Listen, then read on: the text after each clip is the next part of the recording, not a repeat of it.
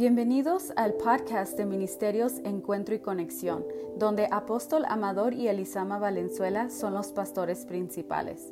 Gracias por escuchar. Esperamos que este mensaje te ayude a conectarte con Dios. Bendiciones, pueblo de Dios y cualquier persona que está en comunicación. Tenemos unos 10 minutitos aquí batallando con el internet y querer entrar para anticipar con ustedes saludos, bienvenida, decirles que nos alegra mucho saber que estamos en contacto por este medio. No estamos físicamente juntos, pero estamos en el amor de Jesucristo, en un mismo espíritu, en un mismo propósito y en una misma visión. Comparta la transmisión Vamos a ver algo muy, muy, muy, muy, súper, súper interesante hoy, aunque los temas anteriores no han sido malos. Dios nos ha hablado a través de ellos, pero hoy veremos algo sumamente importante. Como de todos es sabido, el problema de esta pandemia continúa en el mundo. Entonces, mi sugerencia es que tome los cuidados que se nos sugieren.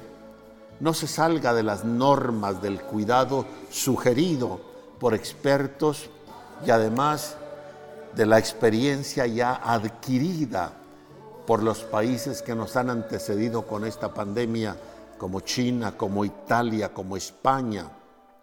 Tome esos cuidados.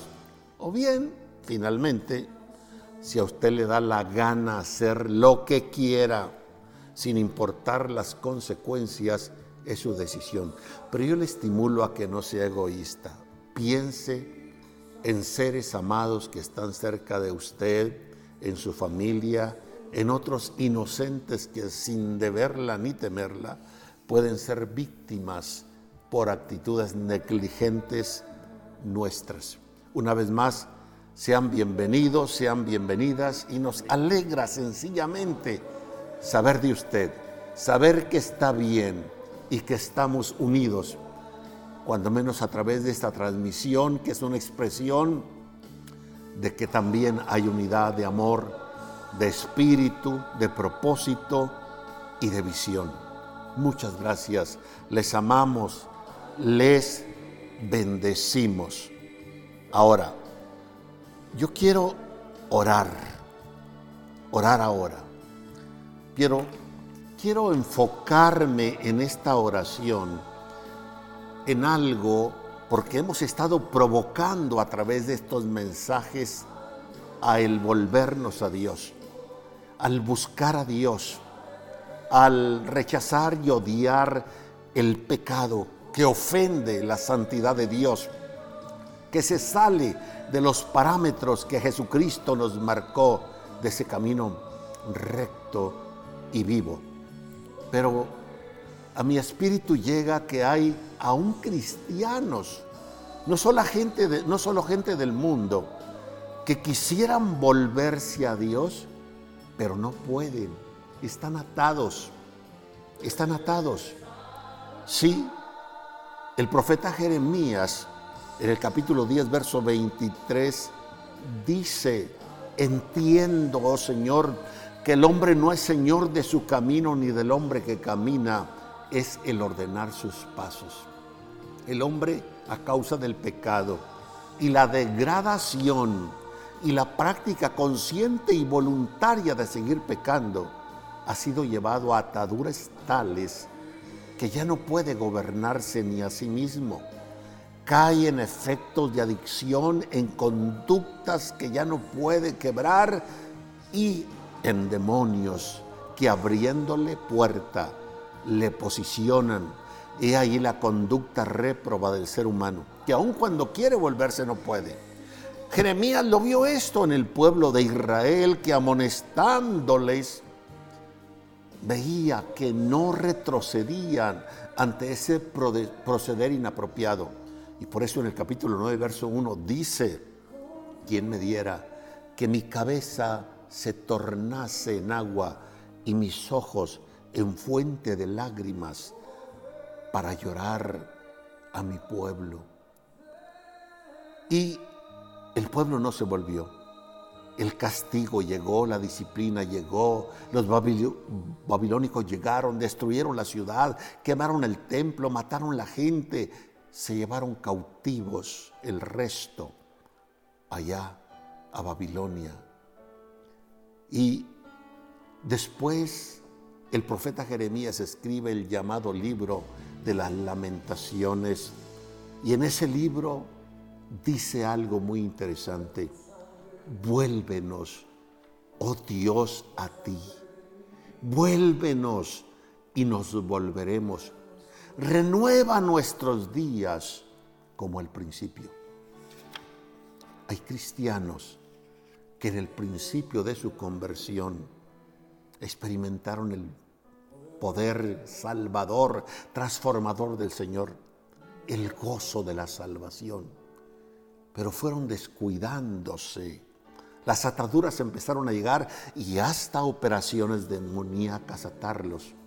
De tal forma que hoy quisieran volverse y no pueden.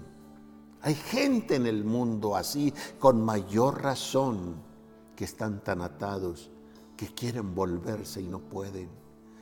Y la voz de Dios ahora es, vuélvanse a mí. Pero ¿qué de los que no pueden volverse? y hacen esta súplica de ellos como la hace Jeremías por el pueblo de Israel. Vuélvenos, oh Dios, y nos volveremos. Renueva, renueva. Haz nuevos nuestros días como fue en un principio. Vamos a orar. Yo quiero bendecirle. Quiero en el nombre del Señor Jesucristo más que declarar, decretar que una unción de poder fluya como un poderoso tsunami y vaya y pudra cualquier yugo en su vida para que usted pueda volverse. Que ángeles de Dios queden activados para esta labor sagrada y que después o ahora en esta transmisión y durante esta transmisión usted pueda decirnos, fui liberado, me puedo volver al Señor. Siento, percibo su perdón y su gracia en mí. No volveré a descuidarme. Estaré siendo uno con Él y llevaré a otros a que regresen a este camino santo. Señor Jesucristo, decreto que la unción de tu Espíritu Santo cause ahora un poderoso tsunami espiritual y que vaya ahora y pudra cualquier yugo inmundo que esté deteniendo ese volver de muchos corazones que lo desean, que gimen, que claman, que lo quieren. Suceda ahora que ángeles sean activados para colaborar en esta conversión y reconversión de muchas vidas. En el nombre del Señor Jesucristo, se libre ahora y que tengas la capacidad y la voluntad propia de volverte a Dios en este momento. Te bendigo en el nombre del Señor Jesucristo. Quiero partir de darles un dato. Ha circulado en algunas redes este dato. Se trata de la experiencia de un misionero, de un hombre de Dios, Jan Graham Lake. Jan Graham Lake fue un hombre de Dios en su época, un hombre que le creía a Dios poderosamente. Fue misionero en África en 1910, cuando una plaga afectó este continente entero. Y debido a que la enfermedad era altamente contagiosa, el gobierno no podía encontrar a nadie que estuviera dispuesto a visitar las zonas de contagio para cuidar a los enfermos y enterrar a los ya muertos. Ofrecían en ese entonces mil dólares a quien lo hiciera. En 1910 mil dólares era como hablar de un millón de dólares hoy en día. Era muchísimo dinero en aquel tiempo.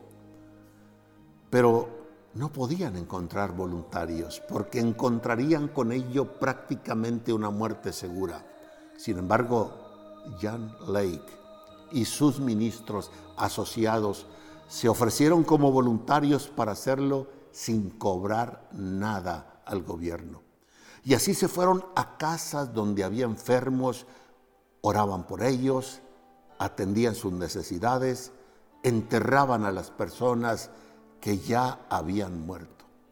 Mientras lo hacían, ni uno solo de ellos tenía el síntoma de la plaga.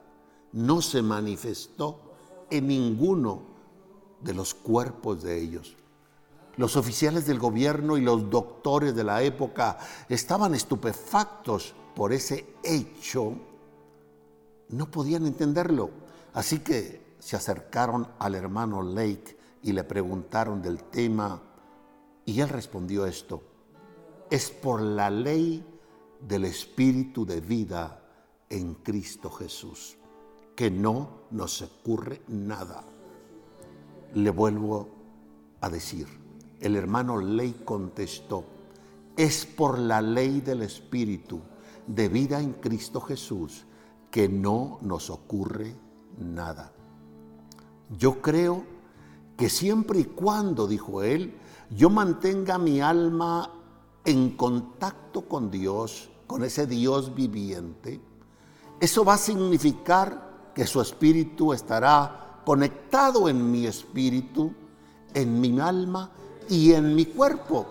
Y por tal razón ningún germen podrá alguna vez adherirse a mí, porque el Espíritu de Dios le matará por la ley del Espíritu. El hermano Lake llegó incluso a invitar a médicos de la época a practicar, a tomar experiencia o experimentar usando su mismo cuerpo. Les permitió poner la espuma de los pulmones de alguna de las víctimas de esta peste mortal en su mano y que luego examinaran bajo el microscópico los microbios. Y los médicos se sorprendían porque cuando lo hacían observaban masas de gérmenes en las manos, pero que en el momento que tocaban las manos del hermano Lake, estos gérmenes morían. ¿Por qué era esto? Por la ley del Espíritu y pido al Señor junto con ustedes que nuestra fe se excite, sea gigante, agrado, que tengamos este nivel de fe y que la ley del Espíritu de vida en Cristo Jesús se active en nosotros para no solo sobrepasar esta pandemia, sino todo lo que viene. Porque en el transcurso de estos programas vamos a ver, y yo les aseguro en el nombre del Señor Jesucristo como un hombre de Dios, que esta pandemia no es ninguna de las plagas de las siete copas de la ira de Dios. Todavía no llegamos ahí. Esto es como un juguete, esto es como canicas para las cosas que vienen. ¿Por qué no entonces aprovechar esto para volvernos a Dios, para buscarle, para que como les compartí ayer, tal como me dijo este ángel mensajero de Dios, que Dios en términos llanos se glorificaría a través de los hombres y mujeres fieles y constantes. La ley del Espíritu. Yo considero que esa es la clave, la clave única para ser librados, vivir bajo la ley del Espíritu. y digo, Señor, permíteme desarrollar mi fe, que bien lo necesitamos. La clave única, vivir bajo la ley del Espíritu, de vida en Cristo Jesús. Esta clave es única y es para todos los tiempos y es para cualquier circunstancia. Y sin temor a equivocarme, es y puede ser aún para las bombas atómicas de hidrógeno o neutrones. Dios puede ser capaz de eso. Por eso es importante que por lo menos entendamos que esta ley existe a la luz de la palabra de Dios y que nos es otorgada en Cristo Jesús y que todo lo que necesitamos es creerlo, recibirlo, desarrollar fe y llevarlo a la práctica en toda circunstancia. ¿Qué es la ley del Espíritu? ¿Cómo poseerla? Y el cómo esta ley actúa. Romanos 8.1 dice, ahora pues, ninguna, ninguna condenación hay para los que están en Cristo Jesús, los que no andan conforme a la carne, sino conforme al Espíritu.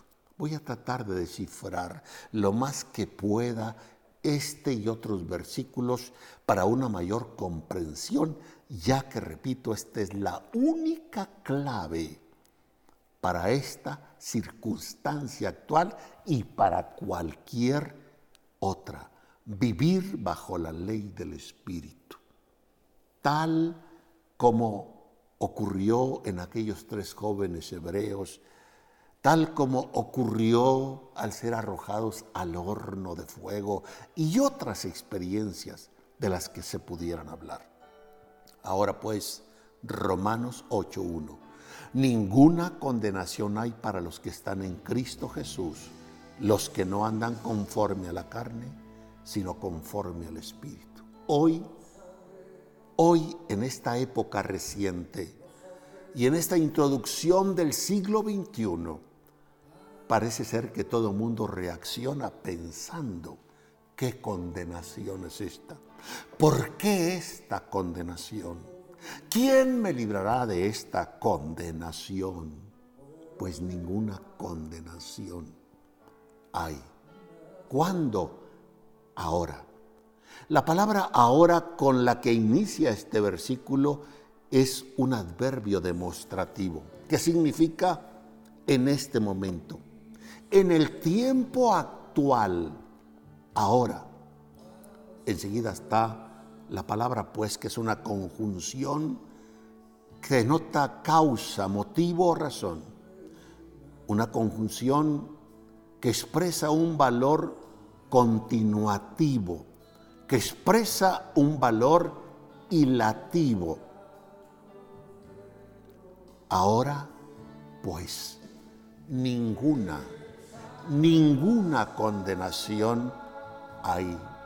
Esa palabra ninguna es un adjetivo indefinido, expresa la inexistencia, que no existe pero tal vez mi falta de fe o el mismo Satanás y los demonios van a querer hacerme creer que sí existe condenación cuando el texto me está diciendo ninguna condenación hay. Ahora, grítele a Satanás y a sus demonios, yo le creo a Dios, yo creo a su palabra, no existe para mí ni para mi familia ninguna condenación. Si él le dijese y insistiese en decirle que sí y le preguntara, ¿y por qué estás tan seguro, tan segura? Se lo voy a decir en este momento para fortalecer su fe a la luz de la revelación de la palabra de Dios. Ahora pues, ninguna condenación hay. Hay. Y la palabra condenación, catacrima en el griego, significa sentencia, algo que es adverso, algún veredicto que salga por alguna razón, alguna condenación. No hay ninguna, cualquiera que sea. Hay significa tener, poseer o tener en su poder. Ninguna, ninguna, ninguna condenación hay. ¿Cuándo? Ahora, ahora. Y vamos a ver que esto lo dicta la ley del Espíritu de vida en Cristo Jesús, como lo creyó un hombre en la historia que les acabo de mencionar, Jan Lake en África, y que no fanfarronamente, en fe, y para llevar a muchos de esos militares y médicos a los pies de Jesucristo, extendía sus manos hacía que ponían saliva, pusieran saliva contaminada con los gérmenes en sus manos y después al microscópico para ver cómo morían al tocar su cuerpo. Hay evidencia histórica, hay Biblia para creer eso. ¿Por qué entonces no salir del letargo? De esa dormidez que tenemos, de esa pesadez que tenemos. ¿Por qué no activarnos en fe y alcanzar estas sagradas promesas?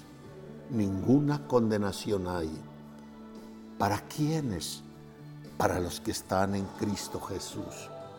Mi amigo, mi amiga, si me estás mirando y tu vida no está en Cristo Jesús, este es el momento de que la entregues, de que se la des a Él ya basta de boberías, de pecado, de distracción.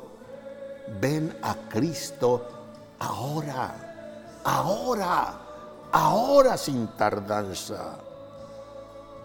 Ninguna condenación hay para los que están en Cristo Jesús, para los que están en Cristo Jesús.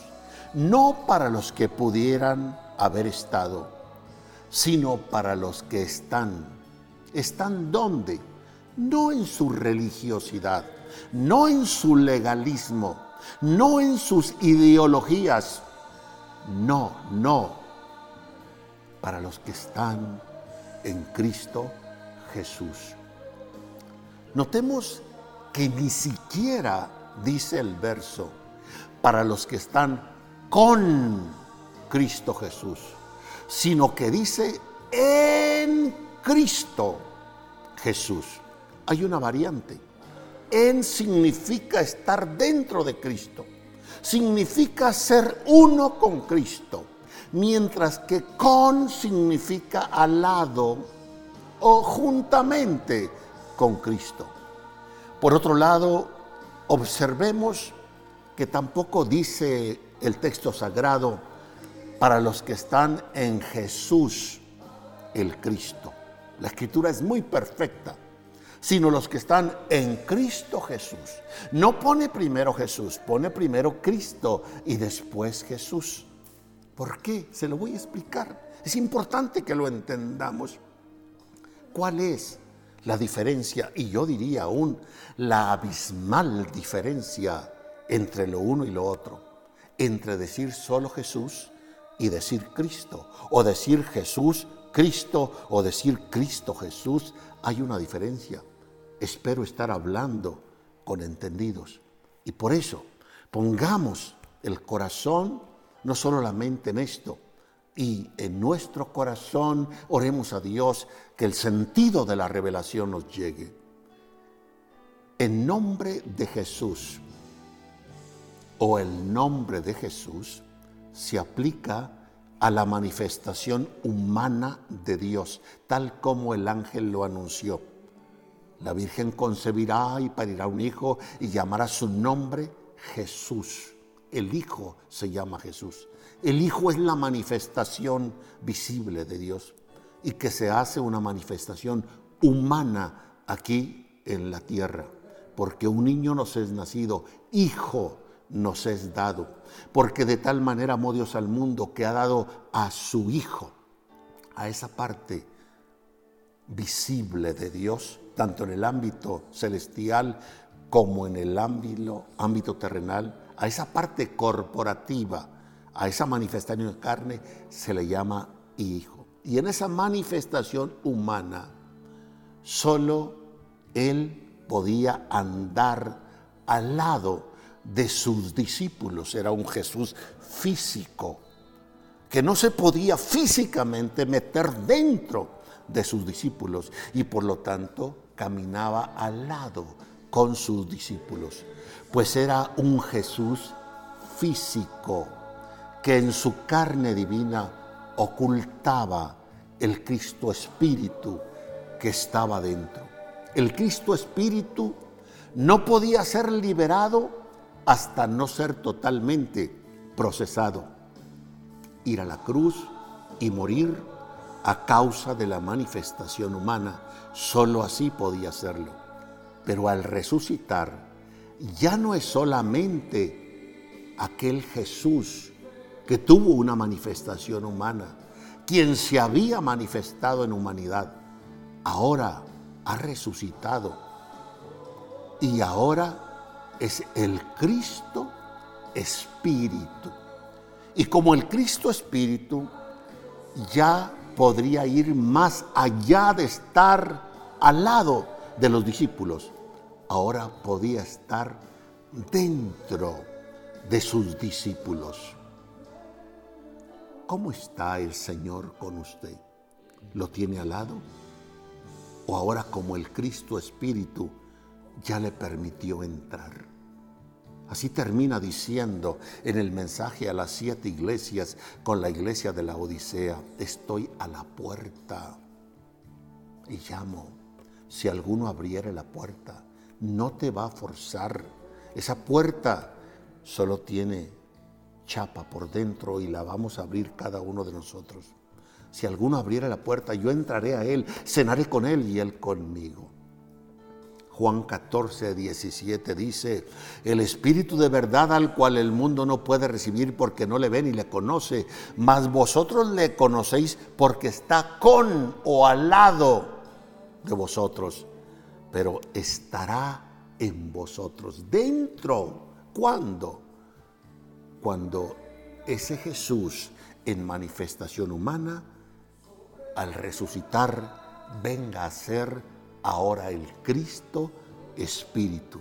Ese Espíritu de verdad que después de la resurrección podrá estar dentro de los discípulos. Por eso Romanos 8:9 dice, mas vosotros no vivís según la carne, sino según el Espíritu. Si es que el Espíritu de Dios mora en o dentro de vosotros. Y si alguno no tiene el Espíritu de Cristo, el tal no es de él.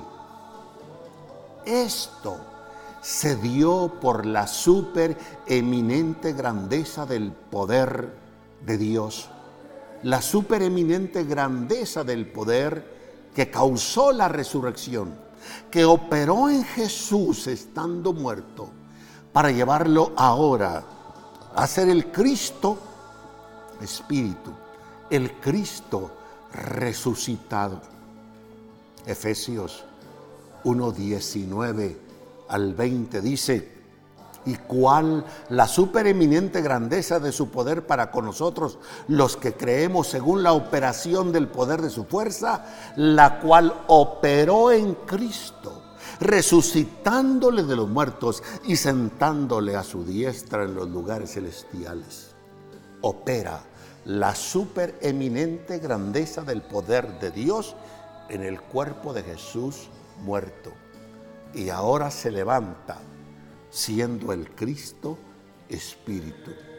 Ahora pues, ninguna condenación, Romanos 8.1, lo repito, hay para los que están en Cristo Jesús.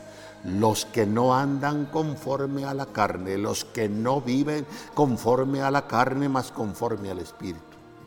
Y en base al contenido del texto, podemos decir sin temor a equivocación, el que antes era solo Jesús, en su manifestación humana, después de la resurrección, viene a ser el Cristo Espíritu, por el poder de la resurrección.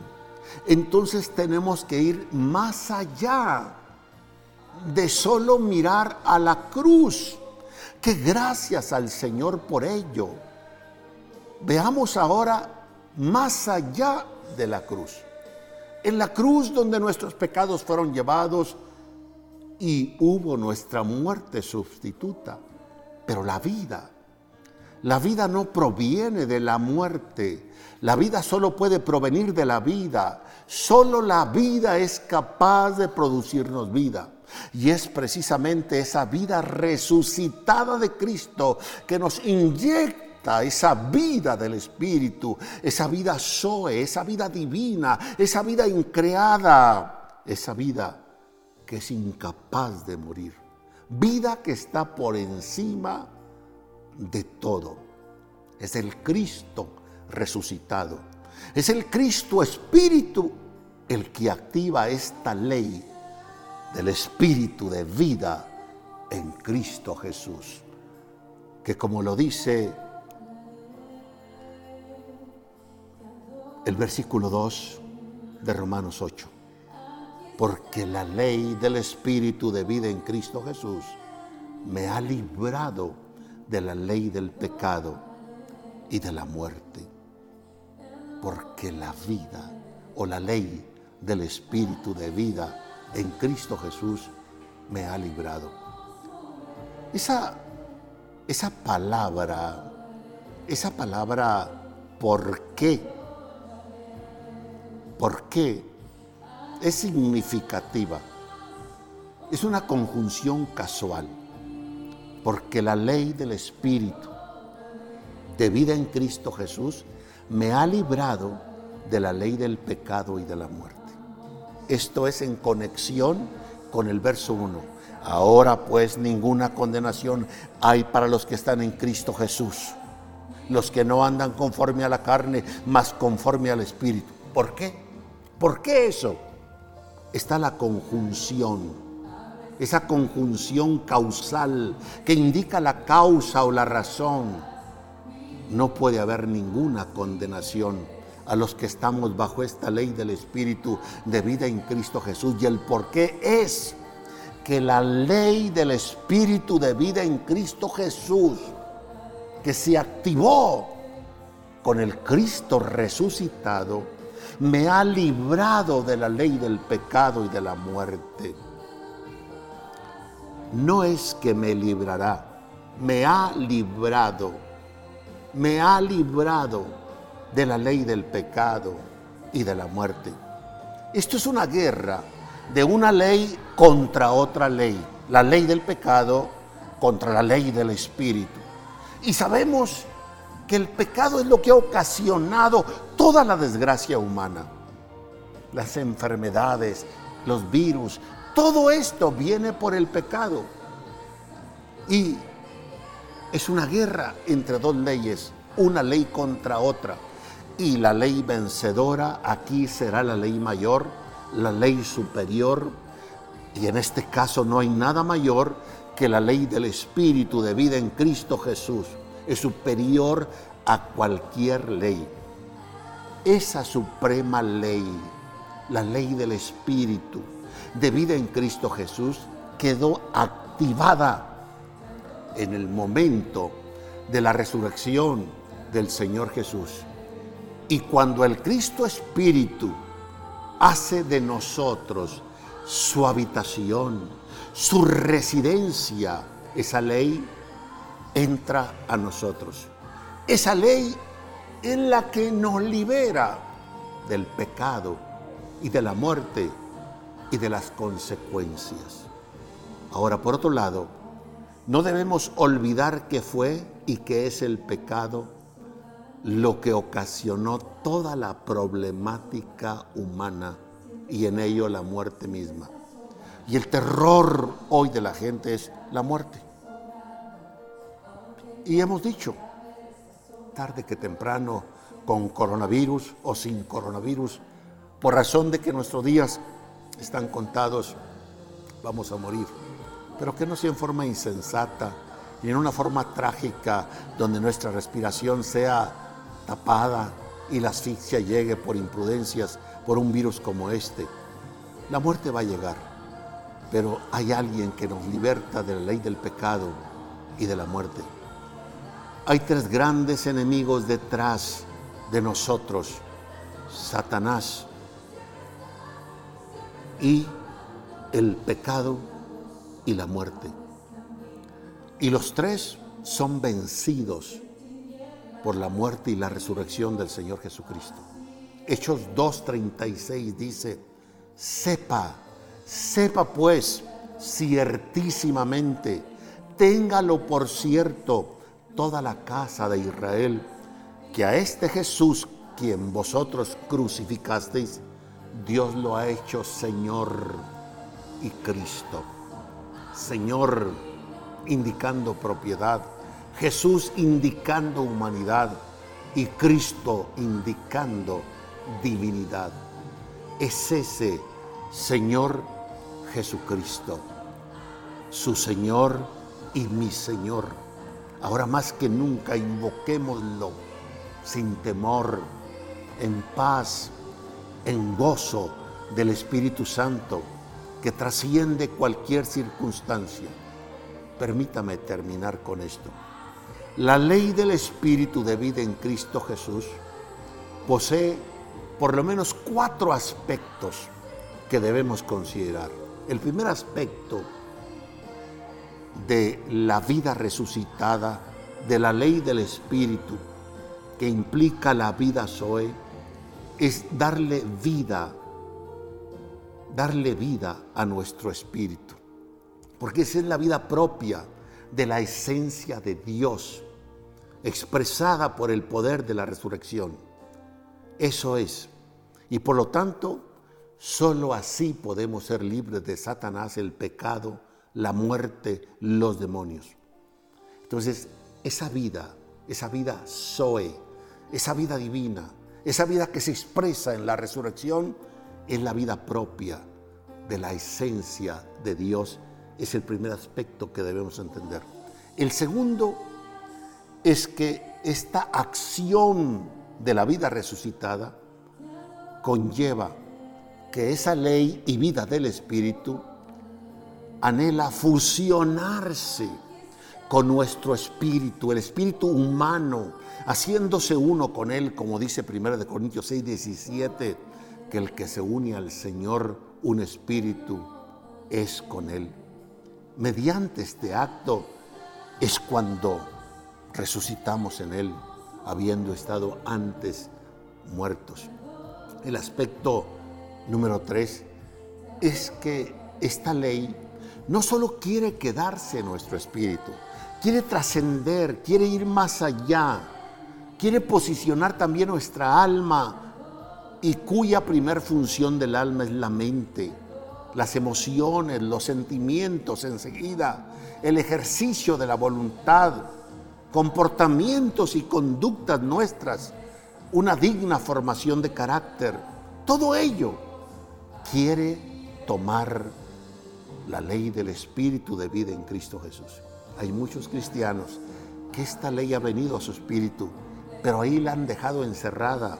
No permiten que trascienda, que se apodere de sus mentes, sus emociones, sus sentimientos, y por lo tanto siguen con la misma mente, con sus mismas emociones, con sus mismos sentimientos, inclusive con sus mismos comportamientos y conductas y con su mismo feo carácter.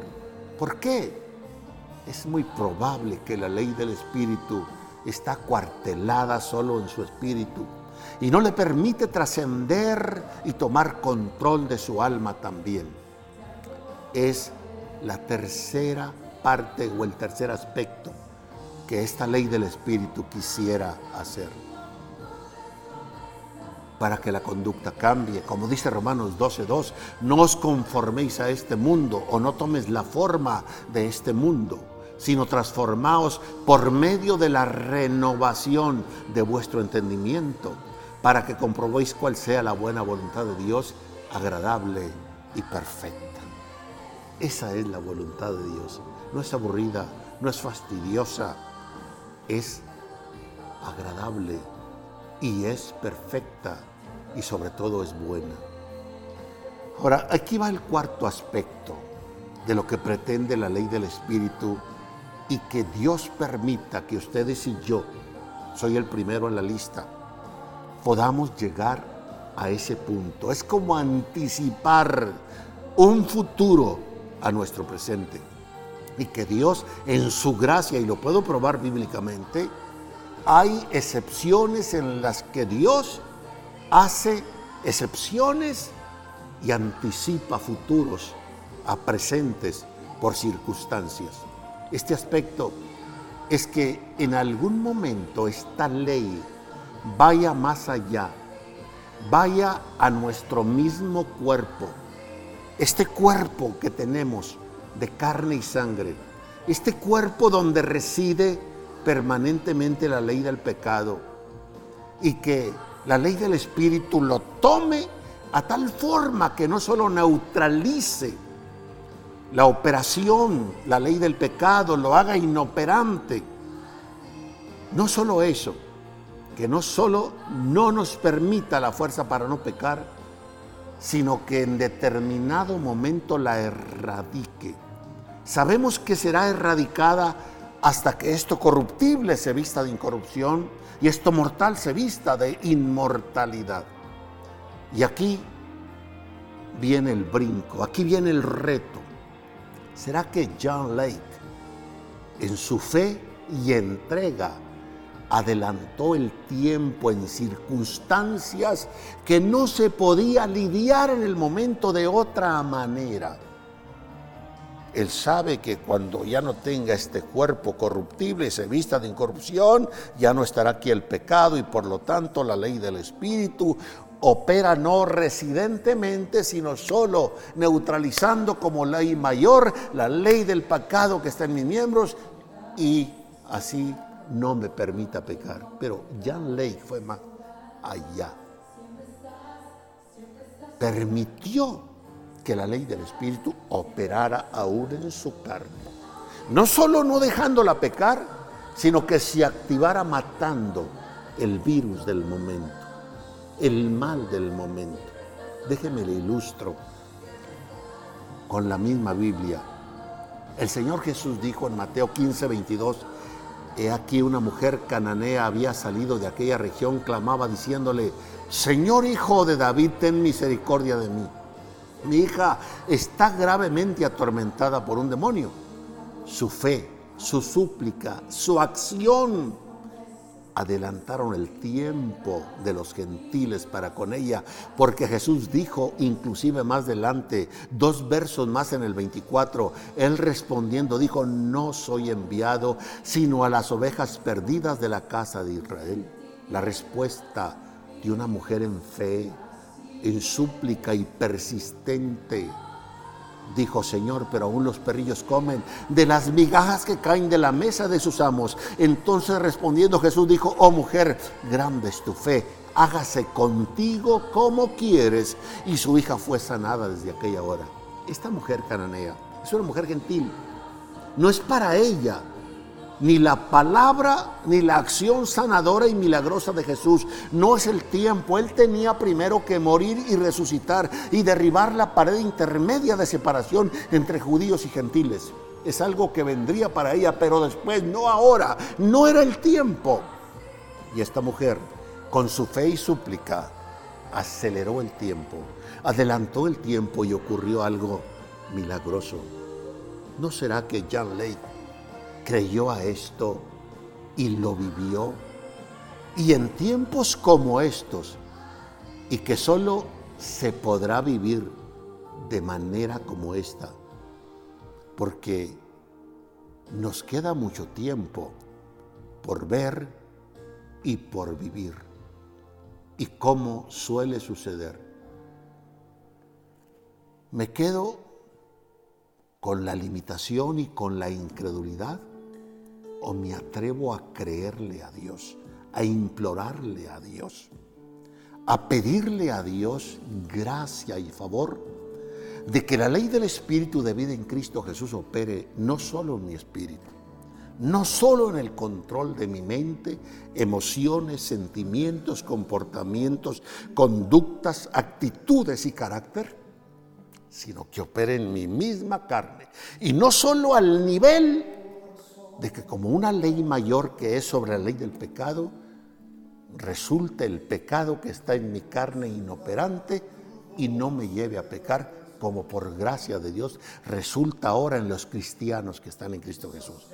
Pero ¿por qué no entrar en ese punto de que la ley del Espíritu opere de tal manera que no solo haga inoperante el pecado en nosotros, sino que mate los bichos, los microbios, los virus, todo ello. Que si aún la bomba atómica, hidrógenos o neutrones se tirara, o fuésemos chechados a un horno de fuego, que la ley del Espíritu, como una anticipación que operó en estos siervos de Dios, opere en nosotros y podamos ser librados. ¿No sería eso mejor que cualquier otra cosa? Oremos, oremos al Señor. Padre amado, que esto no solo sea palabra escrita y traída a nosotros por revelación, por el rema de tu Espíritu, y que nuestro sentido de comprensión sea abierto para captarlo, para atesorarlo Danos la gracia, activa la fe en nosotros para que esto sea una realidad. Y cualquier microbio inmundo, cualquier bacteria inmunda, cualquier adversidad, cualquier cosa que tienda a condenarnos, a querernos empujar en la muerte, que no sea en tu tiempo, propósito y voluntad, se creme en el nombre del Señor Jesucristo. Aleluya.